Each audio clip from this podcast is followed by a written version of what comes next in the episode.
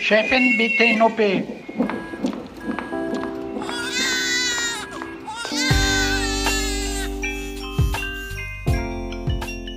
Hallo und herzlich willkommen zum Gyncast, der völlig unzensierten Sprechstunde mit Chefärztin Dr. Mandy Mangler. Meine Kollegin Esther Kugelbohm vom Tagesspiegel und ich begrüßen euch zur 27. Folge, mit der wir unaufhaltsam auf einen weiteren Höhepunkt unseres Podcasts zusteuern. Vielen Dank, liebe Mandy, dass wir uns auch heute wieder in einem Bereitschaftszimmer im Auguste-Victoria-Klinikum in Berlin-Schöneberg treffen dürfen. Sehr gerne und hallo auch von mir. Ich freue mich auf diese orgiastische Folge. Ja, herzlich willkommen auch meinerseits und vielen Dank besonders an euch, liebe HörerInnen. Ihr habt uns nämlich vor kurzem bei unserer Insta-Umfrage tiefste Einblicke gewährt. Also ich lese mal ein paar Eindrücke vor. Wie das Bauchkribbeln beim Achterbahnfahren, nur besser. Ein aufregendes Kribbeln, das durch den ganzen Körper pulsiert. Als würde ich in einem Moment aufhören zu existieren, als ob der Unterleib schmilzt. Auf den höchsten Tönen der Tonleiter reiten, ein Schwall warmer Rotwein durch den Körper. Julia, du bist doch schon mal für eine Reportage mit Europas wildester Achterbahn ja. im spanischen Ferrari-Land gefahren. War das ungefähr so? Genau, es war äh, die schnellste Achterbahn Europas. Ähm, wir haben euch aber natürlich nicht nach euren schönsten Erlebnissen in Freizeitparks gefragt, äh, auch wenn mich das sehr interessieren würde, sondern wie sich für euch ein Orgasmus anfühlt. Und unsere junge Person, die wir hier ja jetzt seit 27 Folgen durchs Leben begleiten, die fragt sich schon seit einiger Zeit, wie entsteht da eigentlich der Orgasmus? Was passiert davor? Was passiert währenddessen? Und was passiert nachher im Körper? Wie viele Orgasmen sind überhaupt gesund? Und Mandy hat der Höhepunkt beim Sex denn eine Funktion, jetzt mal so ganz evolutionär gesehen? Schwanger werden können Menschen mit Uterus ja auch ohne Orgasmus. Ja, richtig. Ähm, und betrachten wir mal den großen Unterschied auch zu den Männern. Bei den meisten Männern gibt es keinen Orgasmus ohne Ejakulation. Und da sage ich bewusst bei den meisten, weil zum einen gibt es ja Transmänner und dann gibt es noch diese tantrische Technik, die auf einen sogenannten trockenen Orgasmus hinführt. Aber dieser Personenkreis dürfte nur einen kleinen Anteil der Männerwelt ausmachen. Also früher dachten viele, der weibliche Orgasmus sei nötig, um schwanger zu werden. Doch dann hat man leider herausgefunden, dass es auch ohne geht. Aber ähm, wie erstaunlich, die Schwangerschaftsrate ist höher beim Sex mit Orgasmus als beim Sex ohne. Weil, so stelle ich mir das jetzt vor, der Uterus dann durch die Kontraktionen des Sperma besser einsaugt? Ja, also es scheint so zu sein, dass die Kontraktionen des Uterus zu einem besseren Transport von Sperma zu Eizelle führt. Also durch das Zusammenziehen gelangt es leichter vom hinteren Vaginalgewölbe in den Uterus hinein. Wo wir schon gerade beim Thema Sperma sind, Samen ist übrigens ähm, eine total irreführende Bezeichnung für Sperma. Die Autorin Antje Schrupp hat neulich äh, auf Facebook eine kleine Debatte darüber entfacht. Mhm. Die hat nämlich geschrieben, bin ja auf der Suche nach einem passenden Wort für männliche Keimzellen, da Sperma bzw. Samen irreführende patriarchale Propaganda ist. Es handelt sich dabei nämlich nicht um Samen. Jetzt lese ich den Vorschlag Pollen. Wie findest du das, Mandy, Pollen? Ist das eine, eine gute Bezeichnung für Sperma? Ja, interessant. Also, weil ja, also es stimmt, Samen ist irgendwie wirklich nicht richtig, denn Samen musstest du ja nur in die Erde legen oder irgendwo rein und der beinhaltet die komplette genetische Information und braucht dann nur so ein paar Nährstoffe, um zu gedeihen. Und deswegen wäre eigentlich Pollen als Gegenvorschlag da biologisch wirklich äh, passender.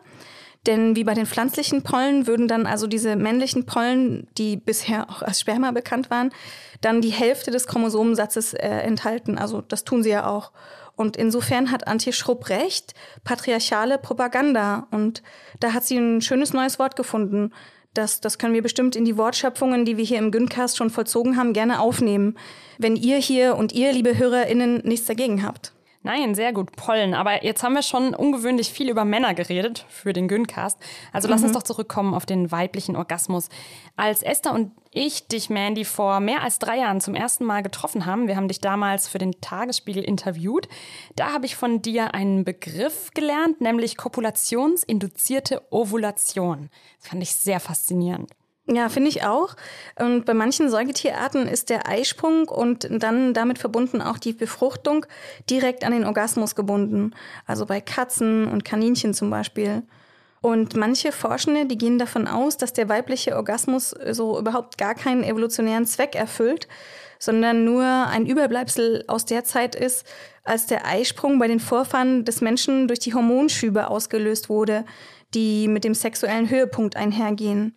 Aber heute ist es ja so, dass Menschen und andere Primaten sich nicht paaren müssen, um einen Eisprung einzuleiten, sondern sie haben sich so bis zu einem Punkt entwickelt, an dem dies dann ganz unabhängig von der sexuellen Aktivität von selbst geschieht. Dazu empfehlen wir übrigens nochmal unsere Folgen zum Zyklus, also Folge Nummer 3 und auch die letzte zur Menstruation, Folge Nummer 26. Ja, genau, danke, Julia. Und die WissenschaftlerInnen kamen dann übrigens zu folgender Hypothese. Die hormonellen Veränderungen, die sich beim Sex abspielen, existieren nach wie vor und ermöglichen den weiblichen Orgasmus. Ähm, Mandy, Moment mal, heißt das, wir haben einfach ausnahmsweise mal Glück gehabt, von der Evolution übersehen worden zu sein? Und Mandy, deine Einschätzung bitte, wie viele Generationen noch, bis die Evolution diesen vermeintlichen Fehler korrigieren wird? Also ich frage jetzt mal für unsere Ur-Ur-Ur-Urenkelin. ja, also ich habe zu diesem Thema eine sehr interessante Studie von Michaela Pavlicev aus Yale gefunden. Und sie sagt, weibliche Orgasmen sind super spannend aus erstmal zwei vordergründigen Punkten. Sie sind nicht, wie wir schon gesagt haben, unbedingt notwendig für den reproduktiven Erfolg, also für eine Schwangerschaft. Aber auf der anderen Hand ist dieser neuroendokrine Reflex, der damit verbunden ist, so komplex, dass das irgendwie kein Zufall sein kann von der Evolution. Und wir haben uns ja hier im Gyncast schon ganz oft mit der Evolution beschäftigt. Und wir wissen, dass die Evolution die meisten Dinge sehr gut austariert und ganz selten etwas einfach nur so geschieht. Und in ihrer Studie hat sie also die These vertreten, dass früher in der Evolution auch bei uns Menschen und unseren Vorfahren eine kopulationsinduzierte Ovulation stattgefunden hat. Also Eisprung gekoppelt an Sex. Ich frage mich, welche Experimente sie denn da gemacht hat, um das rauszufinden. Ja, also sie hat Kaninchen Antidepressiva gegeben und äh, siehe da, diese Kaninchen haben weniger Eisprünge, weil Antidepressiva Orgasmen erschweren oder auch verhindern können. Und das könnte ein Beweis sein, dass eben Orgasmen mit dem Eisprung vernetzt sind und wahrscheinlich bei Säugetieren früh in der Evolution da waren. Und weil wir eben auch Säugetiere sind, liegt dann die Vermutung nahe, dass das für uns auch gilt. Aber es gibt zwei Thesen, warum die Evolution Orgasmen in Frauen hervorgerufen hat. Und zwar die eine heißt Mate-Choice-Hypothese, also die Partnerwahl-Hypothese, und besagt, dass der Orgasmus zur Auswahl des Partners passt. Also wenn man als Weibchen von mehreren äh, Partnern Sperma in der Vagina hat, dann hilft der Orgasmus, ähm, das Sperma aufzusaugen von dem Partner, den Frau am attraktivsten fand. Also wenn der sexuelle Akt mit demjenigen dann eben zur Ejakulation und Orgasmus geführt hat, dann wird durch das Zusammenziehen ähm, der Gebärmutter eben dieses Sperma bevorzugt reingesaugt. So eine Art Sortiermechanismus, ne?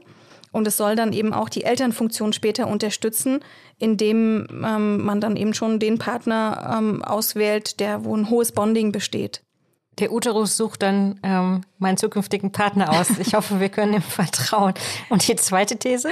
Ja, also die zweite Hypothese heißt Byproduct-Hypothese und besagt, dass der Orgasmus gar keine Funktion hat bei Frauen und nur da ist, weil wir so evolutionsgeschichtlich Gemeinsamkeiten mit Männern haben, also in der Entwicklung. Und äh, das kann man sich so vorstellen, dass vielleicht ähm, wie bei Brustwarzen, so dass das bei Frauen wichtige, ein wichtiges Organ ist zum Stillen und bei Männern eben nicht mehr so unterstützt wird oder gebraucht wird. Und interessanterweise treten Orgasmen häufiger auf bei als gut aussehend bewerteten Partnern. Also wenn man seinen Partner als attraktiv wahrnimmt, dann gibt es auch mehr Orgasmen. Wir suchen jetzt so nach dem Zweck des weiblichen Orgasmus, aber es wäre doch vielleicht eigentlich auch ganz schön, wenn der von diesen irdischen Vorstellungen von Effizienz und so weiter entbunden wäre und wenn der einfach nur so da wäre. Ähm, Mandy, bei der Vorbereitung hast du uns erzählt, dass du viele Studien zum Thema weiblicher Orgasmus ganz schön kritisch siehst. Ja, da, also mir fiel wieder mal auf, diese Fixierung der Forschenden auf die Penetration. Und da wurde ganz viel untersucht ähm, in der Vagina und mit Glaspenissen oder Ultraschall im MRT und wie es dann in der Frau tief drinnen aussieht beim Sex. Und ja, also diese meist männlichen Wissenschaftler verstehen immer noch nicht, dass Sex nicht zwingend Penetration sein muss. Ja, und deshalb wollten wir auch von euch, liebe HörerInnen, in unserer Instagram-Umfrage wissen, was bringt euch denn verlässlich zum Orgasmus? Ja, ich lese mal ein bisschen vor. Wir haben euch ein paar Auswahlmöglichkeiten gegeben. Das waren natürlich nur Anregungen, also alle anderen Wege können genauso schön sein. Und 722 Personen stimmten für Finger, also Finger bringt euch verlässlich zum Orgasmus. 418 haben gesagt Mund und Zunge. 282 haben mit Fantasien geantwortet. Einige schrieben uns, wir hatten das gar nicht in der Auswahl, dann noch, dass Toys ihr Weg zum Glück sind. Übrigens äh, wollte ich euch an der Stelle noch erzählen, dass ich gelesen habe, dass Cleopatra sich mit einer mit Bienen gefüllten, vibrierenden Papyrustüte im Schritt befriedigt oh. haben soll so als ganz, ganz frühes Sextoy. Aha. Und ähm, bei unserer Umfrage war es dann so, dass nur 252 ähm, von euch Penetration angegeben haben. Warum ist denn Penetration so verhältnismäßig unbeliebt? Ja, das sollten wir uns ein bisschen genauer angucken. Also ich hole mal ein bisschen aus. Ähm, ich kenne Frauen, die regelmäßig Orgasmen haben. Und dann kenne ich Frauen, die mit Masturbation Orgasmen haben, aber in ihrer Paarbeziehung nicht. Und dann kenne ich Frauen, die mit manchen Männern leicht Orgasmen haben und mit anderen Männern schwerer. Aber dann kenne ich auch Frauen, die gar keine Orgasmen haben oder die sagen, Orgasmen sind mir nicht so wichtig um das mal mit Studienergebnissen zu unterfüttern, was du sagst, Mandy. Also die Zahlen dazu lauten, 95 Prozent der Frauen kommen beim Masturbieren, 64 Prozent, wenn sie das erste Mal Sex mit anderen Frauen haben, aber nur 7 Prozent beim ersten Mal Sex mit Männern. Und insgesamt, auch wenn wir euch vielleicht mit dem Orgasm Gap schon in unseren Lustfolgen genug gelangweilt haben, es gilt halt weiterhin, Drei von vier Männern geben an, beim Sex immer einen Orgasmus zu haben, aber nur eine von drei Frauen sagt jedes Mal, ich komme. Und daraus kann man zum Beispiel ablesen, die Kombination der Anatomie zwischen zwei Menschen, die vaginal penetrativen Sex haben, die kann günstig sein und unkompliziert zum Orgasmus führen, weil eben die Lage der Klitoris und ähm, die Form des Penis zusammenpassen. Es kann aber auch anders sein, also wenn zum Beispiel der Penis zu lang ist oder wenn so eine Art Lücke zwischen Vulva und Mann besteht bei der Penetration. Ähm, wenn das nämlich der Fall ist, muss für einen Orgasmus oft ähm, zusätzlich klitoral stimuliert werden. Und wenn allerdings der Sex die Klitoris einbezieht, also egal bei welcher ähm, Praxis und Position, das kann dann eben auch zufällig sein oder mit Absicht, dann sind Orgasmen leichter. Also Mandy, wenn ich dich jetzt richtig verstanden habe, dann ist die Penetration deshalb so unbeliebt, weil da zufällig ganz viele anatomische Faktoren zusammenpassen, zusammenspielen müssen und wenn das eben nicht der Fall ist und nicht zusätzlich klitoral stimuliert wird, dann kommt es nicht zum Orgasmus. Mhm. Also kein weiblicher Orgasmus ohne die Klitoris, also ohne klitorale Beteiligung, mhm. richtig, Mandy? Korrekt. Also wir können uns auch gerne an dieser Stelle nochmal vergegenwärtigen, was dieses ganz besondere Organ, also die Klitoris, nochmal ist. Also die ist ja nur für unsere Lust da und sie besteht aus so ähm, äh, Schwellkörperschenkeln, die am Lustbein, also was wir früher als Schambein kannten, am Lustbein befestigt sind und dann so in Richtung Vagina ähm, ziehen und dann der Vagina so aufsitzen und dann noch so einem Halteapparat und dann sieht man eben das von außen sichtbare Ende der Klitoris. Das ist die Klitoris-Eichel und die Klitoris-Haube. Davon ist sie bedeckt. Also das, was auch gern als Perle bezeichnet wird, der sichtbare Teil. Mhm. Ja, und damit eben auch völlig unterschätzt in der Größe, wenn man das mit einer Perle ähm, vergleicht. Ne? Ähm, diese Klitoris-Schwellkörper sind also erregbares Gewebe. Das besteht dann eben so aus Muskelzellen und so ähm, Bindegewebe und kann eben analog des Penis anschwellen und sich mit Blut füllen und dann viel, viel größer werden. Und dieses ganze Klitorisorgan, das ist so zwischen sechs und neun Zentimeter lang, also sehr groß. Ihr könnt es ja jetzt nicht sehen, aber passend zur Folge haben wir unsere wunderschönen Klitorisketten angelegt, die Mandy uns damals geschenkt hatte. Vielen Dank ja. nochmal dafür. Ja, und ich will an dieser Stelle unbedingt nochmal meiner Verwunderung Ausdruck geben, dass nämlich die wirkliche Größe von diesem ganz zentralen und mit zehntausenden Nervenenden ausgestatteten Lustorgan der Frau erst Ende der 90er in seiner vollen Pracht entdeckt wurde, nämlich 1998 von der australischen Urologin Helen O'Connell, die, und auch das ist kaum zu glauben, die erste weibliche Urologin Australiens war. Und erst 2005 hat sie dann ihre Dissertation zum Thema verteidigt, nämlich Review of the Anatomy of Clitoris. Viel zu lange war ja auch äh, bis dahin der Mythos vom angeblich unreifen klitoralen Orgasmus und dem erwachsenen vaginalen Orgasmus in den Köpfen der Menschen. Wir hatten ja schon geklärt, dass schon allein die Unterscheidung kaum einen Sinn ergibt, weil beim sexuellen Höhepunkt die Klitoris unweigerlich beteiligt ist. Und diese falsche Annahme, dreimal dürft ihr raten, lässt sich mal wieder auf unseren Freund Freud zurückführen, Sigmund. Ja, die höchste Lust, also ein reifer Orgasmus, das war äh, Freuds Theorie, die könne eben nur durch Penetration mit dem Penis ermöglicht werden. Also verständlich irgendwie, denn wenn die Frau sich selbst die höchste Lust machen kann, wozu braucht sie dann überhaupt noch einen Mann? Das schmälert dann seine Daseinsberechtigung empfindlich und empowert natürlich gleichzeitig die Frau. Aber wirklich, also diese These Freuds, die hat so viel Leid in die Welt gebracht und Frauen den Floh ins Ohr gesetzt, ähm, dass sie minderwertig seien, wenn sie nicht in der Lage sind, vaginale Orgasmen zu haben oder Lust zu empfinden. Also ich wünsche mir manchmal, es hätte Freuds ähm, wissenschaftliche Ergüsse gar nicht erst gegeben. Und ich habe dazu einen sehr coolen Spruch von unserer sehr großartigen Berliner Sexualmedizinerin und Gynäkologin Dr. Laura Hatzler zugeschickt bekommen. Und der Spruch heißt, nur Männer haben vaginale Orgasmen. und der ist von der holländischen Sexualtherapeutin Ellen Lahn. Sehr schön. Äh, den kann man sich aufs T-Shirt drucken. Ja, ne? gibt's ja. auch auf T-Shirts schon. da fällt mir auch noch äh, die Geschichte der Großnichte von Napoleon ein, die sexuell unerfüllt gewesen sein soll, sich dann mit Freud zusammengetan und Untersuchungen veröffentlicht hat, bei der an Frauen der Abstand von Klitoris zu Vagina gemessen wurde. Und Ergebnis? Je weiter die Klitoris zur Vagina, desto schwieriger der Orgasmus. Und sie hat sich genannt Teleklitorienne. Ne? Ähm, sehr schön, auch ein schöner Bandname, finde ich. Ähm, so hat sie sich jedenfalls genannt. Und dann hat sie das Furchtbare gemacht, nämlich sie hat sich die hm. Klitoris operativ umsetzen lassen, also näher an die Vagina ran. Ich finde ja immer so faszinierend, wo Freud diese ganzen Frauen herbekommen hat oder was er gegen sie in der Hand hatte, dass er so unwissenschaftlich an ihnen rumdoktern durfte. Ja, auch absurd, dass er dann auch wieder die Frau als Schuldige dargestellt hat. Also klappt nicht mit dem Orgasmus, muss ja an dir liegen, an dir ist was falsch und das operieren wir jetzt mal schön mit einem Skalpell. Und wirklich traurig ist da die damit verbundene Perspektive auf den Orgasmus der Frau. Und das ist vielleicht eins der vielen Irrlichter in der Sexualforschung und einer der vielen freudschen Irrtümer. Ähm, für mich hängt das alles zusammen. Also die, das Schwächen der weiblichen Sexualität, das führt dann zum Schwächen der gesellschaftspolitischen Denkweise der Frau und so zum Aufbau von kapitalistisch-patriarchalen Strukturen. Aber was ich ganz klar finde, ist äh, Frigidität. Wenn man dieses Wort überhaupt benutzen möchte, dann ist es auch eine Perspektive, die das Männliche als normal voraussetzt und das Weibliche abwertet. Und auch zu den Operationen, die ähm, daraus entstanden sind. Dr. Laura Hatzler, die ja so eine medizinisch-gynäkologische Perspektive und eine sexualmedizinische Perspektive auf die Situation hat, die sagt auch, dass jegliche Operationen an der Klitoris diese klitoralen Nerven schädigen können und die Orgasmusfähigkeit damit beeinträchtigt werden kann. Also dass man da sehr vorsichtig mit so einer Operation umgehen muss. Jetzt aber von Frau Bonaparte nochmal zurück in die Gegenwart. Wollen wir noch ein paar Orgasmusbeschreibungen unserer HörerInnen verlesen, weil die so schön sind? Ja, mhm. unbedingt, unbedingt. Also es geht los. Tolles Gefühl wie Pastellfarben sehen, kribbeln, unkontrolliert sein, der ganze Körper zuckt.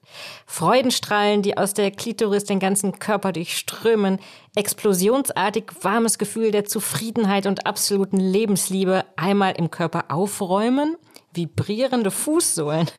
Feuerwerk im Körper, Ekstase und Blackout. Und jetzt ähm, mein Favorite, eine Gehaltserhöhung. Gehaltserhöhung? Ja, wahrscheinlich etwas mehr als 10 Prozent. Ja, also danke ähm, für das Beantworten unserer Umfrage und äh, diese Einblicke, liebe HörerInnen.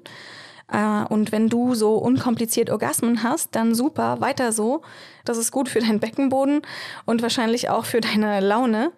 Und wenige und keine Orgasmen führen dagegen gelegentlich zu schlechterer Laune. Aber was ist, wenn du mit deinem Partner keinen Orgasmus hast, aber prinzipiell mit dir selber oder mit anderen? Tja, schwierig, ne? Ähm, und wenn dir was an euch liegt, dann wäre das vielleicht eine Möglichkeit zu sagen, ja, dann versuchen wir das mal zu ändern, weil die Wahrscheinlichkeit, dass man dann irgendwann doch irgendwie mies draufkommt, die ist dann doch hoch. Aber was kannst du da genau ändern? Ähm, vielleicht mit ein bisschen Zeit und Gelassenheit oder auch masturbieren miteinander oder masturbieren einbeziehen in den Sexualkontakt ähm, und dann vielleicht auch Übernahme der Masturbation durch den Partner, Partnerin und dann weiter probieren und ausbauen. Also da wäre ähm, der Rat, Sex ist ein Spiel, also kann man das auch spielen und ausprobieren und experimentieren. Uns schrieben auch Einzelne, und es waren gar nicht mal so wenige, die sagten, ich habe noch nie einen Orgasmus erlebt. Ja, in manchen Studien wird beschrieben, dass die Menge an Frauen, die noch nie einen Orgasmus hatten und in stabilen heterosexuellen Beziehungen leben, circa 20 Prozent ist.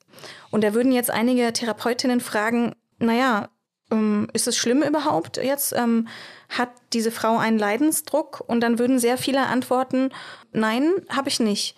Und das haben uns auch viele HörerInnen übrigens geschrieben. Und das verstehe ich so, ähm, wenn das nicht schlimm ist, dass man keine Orgasmen hat, dass man dann eben einen anderen Vorteil hat, weil Sex ähm, ist ja auch Bindung und so das Stillen von Skinhanger. Und dann äh, kommt es zu Oxytocin-Ausschüttungen über den Hautkontakt und generell sehr positiven Emotionen. Aber auch da finde ich, kann man mal hinterfragen, ob es doch noch geht mit den Orgasmen oder ob man dem Thema an sich etwas Zeit widmen möchte. Also wie so ein Hobby vielleicht oder wie einer Sprache, die man lernt oder eine andere Fähigkeit. Weil nämlich der uns anerzogene Reflex, der ist irgendwie, ach nee, das muss nicht sein, ich komme zurecht, nein, danke so, ne? Ich, ich komme klar, ich mache mit, ich mag das ja trotzdem und so weiter. Aber da ähm, würde ich einmal das Gedankenspiel anregen, was wäre, wenn es umgekehrt wäre und Sex immer dann vorbei wäre, wenn die Frau gekommen ist. Also wie wäre das? Naja, der Evolution wäre das vielleicht gar nicht mal so recht, denn ähm, da gibt es ja ein Interesse, dass die Befruchtung schnell abläuft und vor allem der Mann seine, wie sagen wir jetzt, also Pollen weitergibt. Soweit ich weiß, ähm, gibt es aber gar keine Medizin, die man nehmen kann, um jetzt die Orgasmusfähigkeit zu stärken, oder, Mandy? Nee, genau. Also es gibt keine Medikamente, die man direkt für die Orgasmusfähigkeit nehmen kann. Es gibt aber natürlich die kognitive Verhaltenstherapie und die fokussiert sich darauf, also das Verhalten zu ändern und eben erstmal sexuell relevante Gedanken als solche zu erkennen, also Lust einfach wahrzunehmen und auch Angst anzuerkennen und Kommunikation zu stärken und dann die Orgasmusfähigkeit und Befriedigung zu trainieren. Also überhaupt Training, ja. In diesem Fall, da ist es so, da hilft viel auch viel. Also wenn du häufig trainierst, Orgasmen zu haben oder häufig Orgasmen hast, dann werden sie immer häufiger. Es gibt ja diese Binsenweisheit, also dass das zentrale Sexorgan der Frau oder der Person mit Vulva das Gehirn ist. Was passiert denn zwischen den Ohren beim Orgasmus? Ähm, ja, da gibt es eine kleine amerikanische MRT-Studie und die hat bei zehn Frauen, die sich selbst stimulierten oder von ihrer Partnerin stimuliert wurden, Folgendes gefunden. Die Gehirnaktivität nahm mit der Erregungskurve zu und hatte dann ihren Höhepunkt beim Orgasmus und nahm danach wieder ab.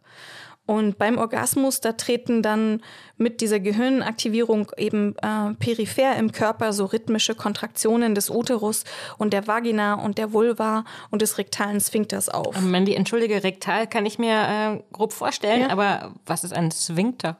Ähm, also der Analkanal, ähm, der Verschlussmechanismus. Und das, ähm, das alles kann dann initial so mit 0,8 äh, Sekunden Intervallen kontrahieren. Und diese Intervalle, die nehmen dann ab. Also im Prinzip ist es so wie Wellen. Und dieses Gefühl, ähm, das konzentriert sich auf die Klitoris, Vagina und Gebärmutter. Und die anderen äußeren Reize, die werden einfach weniger wahrgenommen. Und man spürt dann so intensive Lust mit Spitzen und schnelle, berauschende Entspannung. Und so Wärme, Muskelzucken, Grimassieren im Gesicht gehört auch dazu. Und dann werden so Laute ähm, von sich gegeben und die Atmung wird schneller. Und das andere Besondere ist, dass Frauen ja multiple Orgasmen erleben. Also das bedeutet, diese Erregungskurve, die bleibt zwischen den Höhepunkten auf einem hohen Niveau und äh, wird dann nochmal stärker.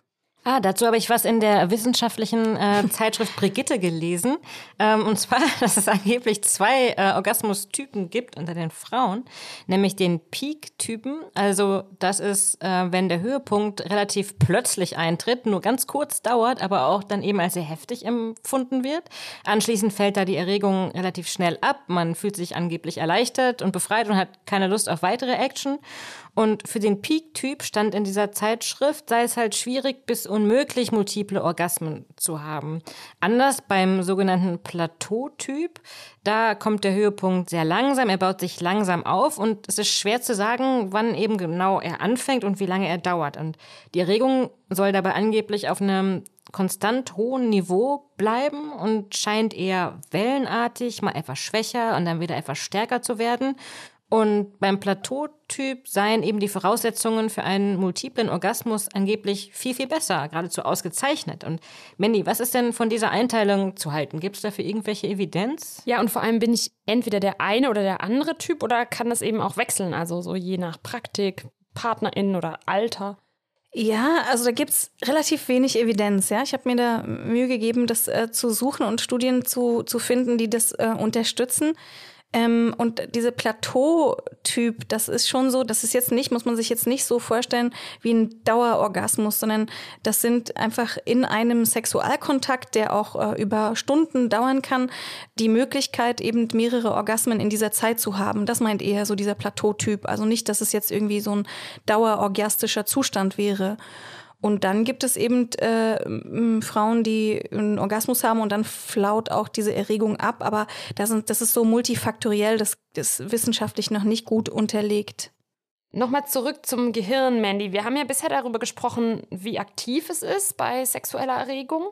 Ja, da gibt es auch eine sehr interessante Studie an querschnittsgelähmten Frauen von 2005. Die hat herausgefunden, dass die Stimulation von äh, Klitoris und Cervix. Also von Gebärmutterhals. Ja, genau. Also, dass diese Stimulation bei Frauen mit Querschnittslähmung direkt zu Erregung und Orgasmus führen kann. Ja, also das ist total spektakulär und auch schön für diese Frauen, finde ich. Und die Studie untersucht die Hirnregionen, die erregt werden bei diesen Frauen beim Orgasmus und die Hypothese ist, dass der Nervus vagus für die Weiterleitung der Erregung zuständig ist. Also der Nervus vagus, der gehört also nicht zum Rückenmark, sondern ist, gehört zum autonomen Nervensystem, also geht bei ähm, Rückenmarksverletzungen an diesen Rückenmark vorbei und kann dadurch die Erregung eben zum Gehirn transportieren. Und Mandy, ist denn jetzt eigentlich schon final untersucht, wie genau Körper und Gehirn zusammenspielen müssen, damit die Schwelle zum Orgasmus überschritten werden kann? Also noch nicht perfekt, aber einige Dinge sind bekannt und das hat mir die dabei sehr versierte Dr. Laura Hatzler erklärt, also die Sexualtherapeutin und Gynäkologin ist. Und sie hat mir erklärt, dass neurobiologisch sich drei Transmittersysteme finden und die Ausschüttung von Hormonen regulieren. Also einmal das Dopaminsystem, dann das System der endogenen Opioide und Oxytocin. Endogene Opioide, das hatten wir hier, glaube ich, auch schon mal. Das sind die sogenannten Endorphine, oder? Die Glückshormone. Ja, genau. Und wie wirken jetzt diese drei Systeme, also diese Transmittersysteme beim Orgasmus zusammen? Also erstmal kann man sagen, dass diese drei Systeme eben auch beim Sex ohne Orgasmus äh, aktiviert werden. Also das heißt, ein Sex ohne Orgasmus führt dann eben auch zum Ausschütten von Hormonen. Das finde ich irgendwie versöhnlich. Aber es ist doch schon so, dass dann da noch was geht. Also, dass diese mhm. drei Systeme bei einem Orgasmus doch ordentlich mehr ausschütten. Ja, so, also Ausschüttung. Stimmt. Ich denke dabei immer an Gewinnausschüttung bei den, der Erziehung der Lottozahlen. Also es sind schon ja. eher so sechs richtige mit Zusatzzahl und das andere mehr so drei. Ja, das kann man wohl so sagen, ja. Mhm. Und äh, Oxytocin haben wir schon häufig getroffen und es wird bei Hautkontakt oder Stimulation der Nippel ausgeschüttet. Und Endorphine werden ausgeschüttet, wenn man was Angenehmes erlebt. Und dieses dritte System, also Dopamin, das ist ein Belohnungshormon und stimuliert dich also auf einen bestimmten Reiz hinzuarbeiten. Und Dr. Laura Hatzler hat da berichtet von Versuchen, bei denen die Klitoris von Mäusen lokal betäubt wurde und dann dabei weniger Gefühl entstand und diese Mäuse suchten dann keine sexuelle Aktivität mehr, weil der Belohnungsreiz Orgasmus weggefallen ist. Und dann sucht man das eben auch nicht mehr, ne? Und wenn jetzt Menschen Partnerschaften ohne Orgasmus trotzdem als erfüllend erleben, dann kann man eben sagen, dass eine gute Partnerschaft auch so belohnend wirkt und eben Nähe auch durch die Ausschüttung von Oxytocin und Endorphinen dann man eben auch trotzdem diese körperliche Nähe reproduziert. Also könnte man jetzt ja dann doch sagen, dass ein Orgasmus jetzt nicht unbedingt ein zwangsläufiges Ziel von gemeinsamer Sexualität sein muss. Ja, also, oder muss eh vielleicht nicht sein, genau. Aber Dr. Laura Hatzler sagt, der Orgasmus ist halt ein sehr angenehmes Gefühl und ein starker Reiz. Und es ist auch gut und hilft zu enttabuisieren, wenn man drüber spricht. Und äh, ja, wenn man sich das so vergegenwärtigt, aber es stimmt schon, es entsteht dann so ein neues Idealbild von Sexualität, das sehr funktionell sei. Also über die Funktion muss ein Orgasmus erlebt werden und das ist dann stressig für manche Frauen. Also ähm, Dr. Laura Hatzler sagt eher, ich betrachte sexuelle Handlung oder Nähe als Teil meiner Gesundheit und es bringt mir eine bessere Lebensqualität. Das wäre so das Ziel. Ja? Sonst ist eben der Druck zu hoch und dann leiden Frauen darunter. Und stimmt es, dass es bei Personen mit Penis diesen einen Point of No Return gibt, ab dem sie garantiert ejakulieren und bei Frauen aber nicht? Denn das würde ja bedeuten, dass wir im letzten Moment äh, beim Gedanken an die ausstehende Umsatzsteuervoranmeldung oder Spülmaschinentabs oder so ausgebremst werden können. Ja, ja, genau, das geht bei Frauen. Das hat etwas mit den unterschiedlichen Aktivierungen des Nervensystems zu tun. Also da gibt es Parasympathikus und Sympathikus und äh, die sind unterschiedlich beim Sex äh, ähm, beansprucht. Und Dr. Laura Hatzler sagt, das sind zwei Systeme, die eben zum Sex dazugehören und bei Männern und Frauen unterschiedlich aktiv sind beim Sex. Und deswegen gibt es da, das ist ein bisschen komplex, ähm, so verschiedene Interaktionen. Interessant fand ich noch eine Langzeitstudie, die uns bei der Vorbereitung untergekommen ist, ähm, nämlich in Finnland. Das war eine mehrteilige Studie, die heißt FinSex Sex Survey. Und da wurden tausende Frauen befragt, und zwar seit 1971, insgesamt fünfmal. Das letzte Mal 2015 und dann wurde verglichen über die Jahrzehnte, ob sich was verändert hat. Ja, und in den letzten Jahren, da wurde also festgestellt, dass es eine liberalere Sexualität von Frauen gibt und Frauen finden ihre eigene Sexualität vor allem zunehmend wichtiger. Aber anders als erwartet haben Frauen heute nicht mehr Orgasmen als früher. Also sie haben zwar mehr Erfahrung, auch mehr SexualpartnerInnen oder mehr Erfahrung mit Masturbation, aber das hat jetzt insgesamt nicht zu einem Mehr an Orgasmen geführt. Und die Studie sagt, dass äh, Frau mehr Orgasmen und häufigere Orgasmen hat, wenn mentale und Beziehungsfaktoren stimmen. Also wenn der Orgasmus ernst genommen wird und sexuelles Verlangen da ist und so ein gewisser sexueller Selbstwert auch. Und dass da eben Offenheit und Kommunikation mit dem Partner, Partnerin ähm, eine Rolle spielt und Consent. Und die Studie hat auch nochmal unterstrichen, dass Frauen den Orgasmus des Partners höher werten als den eigenen. Das finde ich so verrückt. Warum ist es eigentlich immer noch so? Hm. Ja, wahrscheinlich so verrückt und so einfach, weil wir halt von klein auf gelernt haben zu gefallen. Und das bringt mich noch zu einem anderen Punkt. Es gibt ja wahrscheinlich keine Frau, die in ihrem Leben noch keinen Orgasmus vorgetäuscht hat, um eben entweder schlechten Sex zu beenden oder den Partner, die Partnerin irgendwie in seinem ihrem orientierungslosen Tun zu bestätigen. Also das ist natürlich verständlich, aber ich kann nur an alle appellieren, tut es nicht. Dabei zieht ihr im Ergebnis immer den kürzeren. Und eine Studie legt nahe, dass viele einen Orgasmus vorspielen, um letztendlich den Partner an sich zu binden. Und ich finde, tja, warum sollte man den behalten wollen, wenn er keine Orgasmen macht, ja? Und was ich als sexuelle Entwicklung allen empfehlen kann, ist Penetration erstmal nicht zu vollziehen, besonders wenn man sich Orgasmen wünscht und keine hat mit dem Partner oder alleine dann erstmal wieder keine Penetration, weil Penetration ist doch eher eine männlich orientierte Sexualpraktik und die kann sehr toll sein, aber kann auch in vielen Fällen in die Irre führen, also jetzt aus weiblicher Perspektive. Denn Penetration und Ejakulation sind dann so notwendige Elemente des Sexes und wenn der Mann fertig ist, dann ist Schluss. Ja, wir haben es vorhin schon mal gefragt, wie wäre es denn, wenn es umgekehrt liefe? Ja, eine Penetration findet nicht statt. Oder zum Beispiel nur wenig Penetration, also bis zum G-Punkt. Der liegt ja vorne in der Vagina und ist ziemlich gut mit einem kurzen Finger zu erreichen. Also dann ähm, wenig Penetration und Stimulation der Vulva und der Klitoris. Und wenn der Orgasmus der Frau erlebt wird, dann ist der Sexualkontakt zu Ende. Also äh, Männer, ja, also macht es mal ein paar Wochen, um zu verstehen, wie sich sehr viele Frauen fühlen. Also da ist es, finde ich, nicht so verwunderlich, wenn solche Konversationen auftreten, die ich neulich mit einem geschiedenen Ehemann hatte, ähm, der sagte, also meine Ex-Frau war frigide, ähm, sie wollte nie Sex und wenn ich Sex wollte, dann hat sie sich zum Teil ähm, angewidert weggedreht. Und dazu kann ich nur sagen, ähm, ja, aber sie wollte wahrscheinlich keinen Sex, so wie du ihn machst. Also das ist ein himmelweiter Unterschied, finde ich. Oder auch die Qualität des Sexes war eben nicht auf sie zugeschnitten. Ihr habt so Sex gemacht, wie es der männliche Mainstream suggeriert. Und das ist halt oft nicht das Gleiche, was Frauen wollen oder brauchen. Ähm, also bei Orgasmuswunsch erstmal keine Penetration und vielleicht Erkunden der Vulva alleine oder gemeinsam. Und die Klitoris ist das Pendant zum Penis und nicht die Vagina, wie uns fälschlicherweise suggeriert wird.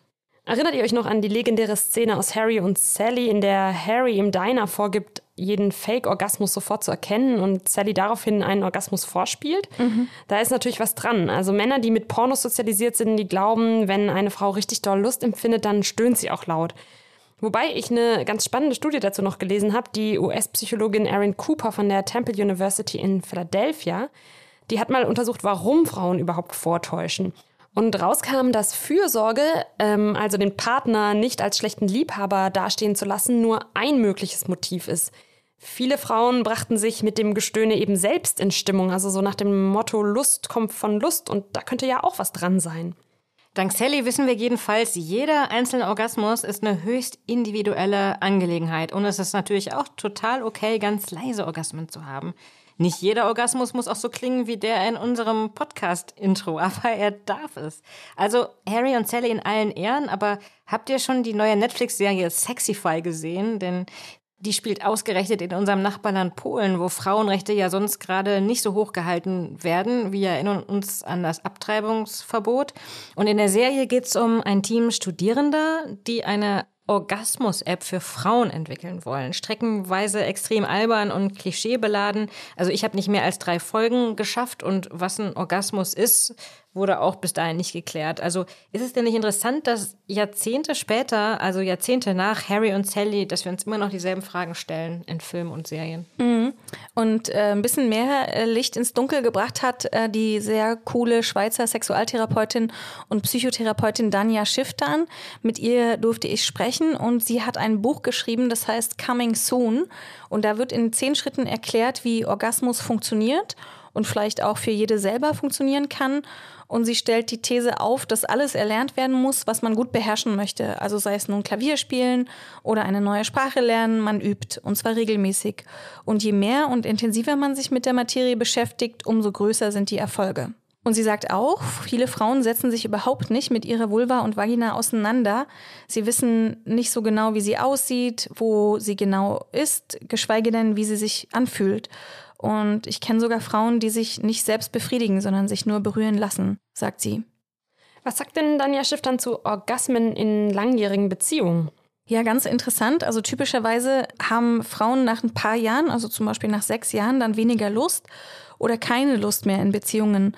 Dann ähm, kommt raus, wenn man diese Frauen befragt, dass sie noch nie so eine hohe Erregung hatten in der Sexualbeziehung aber am Anfang eben verliebt waren oder so. Und da sind sie dann einfach viel besser damit zurechtgekommen, dass die Erregung beim Sex nicht so hoch war. Und dann aber später in der Partnerschaft, dann werden andere Dinge einfach lauter, also zum Beispiel anstrengende Eigenschaften des Partners, Partnerin. Und dann hat die Frau nichts mehr von der Sexualität und es macht keinen Sinn mehr für sie. Und dann stellt sie sich so vor, wenn das jetzt noch sieben Jahre so weitergeht, dann Scheidung, Trennung, ja. Mord. Also sie sagt total äh, lustig, früher oder später sind wir halt als Menschen so ökonomische Wesen. Also ähm, man hinterfragt dann, was bringt mir das? Ähm, und wenn ich, wenn mir das nicht genug bringt, dann mache ich eben diesen Sex nicht mehr. Und das Ziel sei schon, sagt sie, immer einen Orgasmus zu haben. Weil warum sollte ich eine Sexualität ohne Orgasmus oder dauerhaften Orgasmus überhaupt anstreben? Aber was wichtig ist, ist vielleicht auch so zum Beispiel immer einen haben zu können, also dass man einen haben könnte. Ähm, und wenn man die Erfahrung aber hat, dass es eher so zufällig ist, ob man einen Orgasmus hat oder nicht, dann strebt man vielleicht auch nicht mehr nach dieser Form von Sex. Und Danja Schifftan, sie hat auch ein neues Buch geschrieben, Keep It Coming, das erscheint im September 21. Und ähm, übrigens ein Podcast, den ich sehr empfehlen kann, ist die Orgasmusfolge von Being Female. Also wenn ihr jetzt noch nicht genug zum Thema Orgasmen gehört habt, dann schaltet mal bei Being Female rein. Das ist auch sehr unterhaltsam. Aber Leute, ich habe noch ein interessantes Mitbringsel für euch heute. Was das wohl bei dieser Folge sein kann. hier habe ich wie immer den Korb. Und Esther, du hast schon ganz angsterfüllte Augen. Ja. Warte mal, ihr müsst hier rein und dann musst du ein so ein Ding bitte rausnehmen, Julia. Wirklich schwer zu finden hier, heute. Hier, Was eins, ist denn das eins. Mikro? Eins. Ah, warte, Moment, Moment. Ah, Jetzt. Äh, ist da eins? Ups. Ah, aha. Danke. Äh, Darf ich sagen, was Markus es ist? Eins. Schon? Mhm. Ein sehr schön ausgeschnittenes großes O. Ja. Für Orgasmus wahrscheinlich. Ja. Bei mir steht zweiter Orgasmus drauf. Ah, du hast einen zweiten Orgasmus bekommen. Ich habe bei mir steht erster Orgasmus drauf. Ah, Esther hat einen ersten Aha. Orgasmus bekommen. Und, und du, Markus? Bei mir steht vierter Orgasmus. Wow, Markus. Peak vierter oder Orgasmus Plateautyp? Und bei mir steht dritter Orgasmus.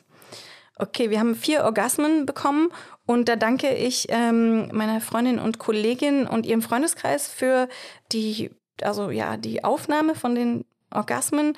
Ähm, wobei zwei habe ich aus der Orgasm Library äh, mitgebracht. Und diese Orgasm Library, die kann man dann im Internet finden von Bijou Indiskret. Das ist ein Sextoy-Vertreiber und die haben sich eben zum Ziel gemacht, eine Bibliothek mit Orgasmen aufzunehmen. Und das, da kann man sicher mal reinhören. Und ich würde jetzt diese Orgasmen vorspielen und zwei sind gefaked und zwei sind real. So ähnlich wie im Naturkundemuseum mit den verschiedenen Tierlauten. Also Leute hatten für uns Orgasmen. Oder Wegen uns. also zwei aus der Library sind echt und zwei sind nicht echt. Also Ziel ist zu erkennen, welcher äh, gefaked ist und welcher echt ist. Und äh, weil ich auf meinem O-erster Orgasmus stehen habe, muss ich den ersten bewerten, Ja. richtig? Also so ein bisschen wie beim Eislaufen. Du wirst jetzt den ersten Orgasmus bekommen Ja. und sagst dann, ob der ähm, real war oder gefaked. Gut, ich konzentriere mich.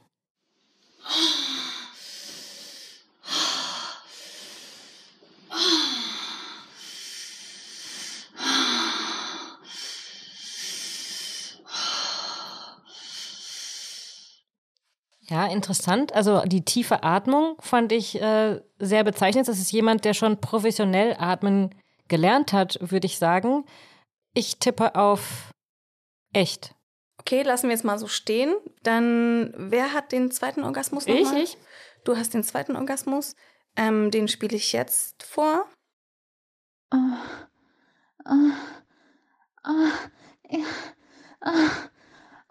ich komm.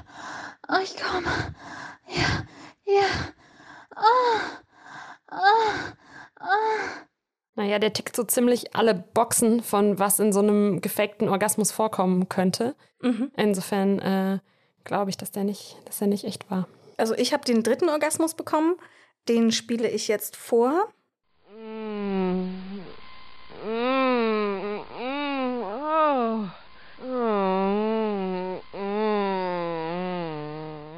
Okay, was sagt ihr so? Ich weiß Was war das? Ein Also, Vibratorengeräusch im Hintergrund? Ich glaube, dass das, das war irgendwas aus dem Kreissaal. Das hat sich angehört wie ähm, eine Frau, die Wehen veratmet. Kreissäge. Also, ja, vielleicht irgendwas kanadisches, braunbärenhaftes. Also war es jetzt echt oder nicht? Ähm, was würdest du sagen, Julia? Ich würde sagen, es war so ähm, speziell, dass es fast echt sein könnte. Mhm, okay, lassen wir mal stehen. Und den vierten Orgasmus hat ja Markus bekommen.